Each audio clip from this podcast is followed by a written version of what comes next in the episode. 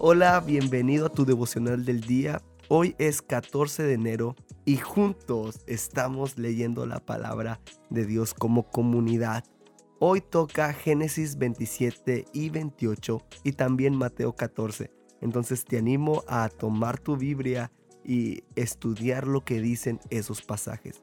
Yo, al leerlo, me encontré con el pasaje central para mí, que es Génesis 28:15. Te lo quiero leer y dice así, y he aquí, yo estoy con vosotros y os guardaré, vigilaré con cuidado, tomaré nota de donde quiera que vayas y los traeré de vuelta a esta tierra, porque no te dejaré hasta que haya hecho todo lo que te he dicho. Jacob estaba huyendo porque había hecho un fraude. Él engañó a su padre ciego haciéndole creer que él era el hijo mayor cuando en realidad él era el menor.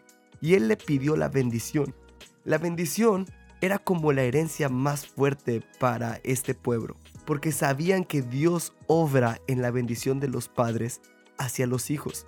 Era como si alguien fuera por su parte del testamento y el otro hermano se lo llevó todo. Imagínate eso. Algo así pasó con Esaú y Jacob. Jacob estaba huyendo y en el camino le dio sueño. Tomó una roca y la usó como almohada, pero en eso soñó como había una escalera en donde ángeles subían y ángeles bajaban, del cielo a la tierra y de la tierra al cielo. Hay veces que nosotros hacemos muchas cosas. Podemos hacer como Jacob fraudes, o, tal vez robos o, hacer cosas indebidas. Pero normalmente es porque no estamos atentos a que esta vida no solo es algo material, sino también es algo espiritual. En este momento llegamos al pasaje central. Dios tiene un encuentro con Jacob después de haber traicionado a su hermano, después de estar camino huyendo.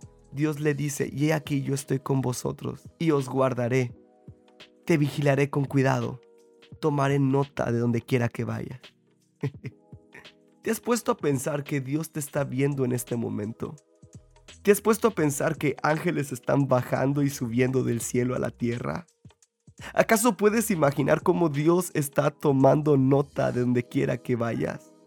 Si empezamos a vivir pensando más en el cielo, podríamos ser más eficaces aquí en la tierra.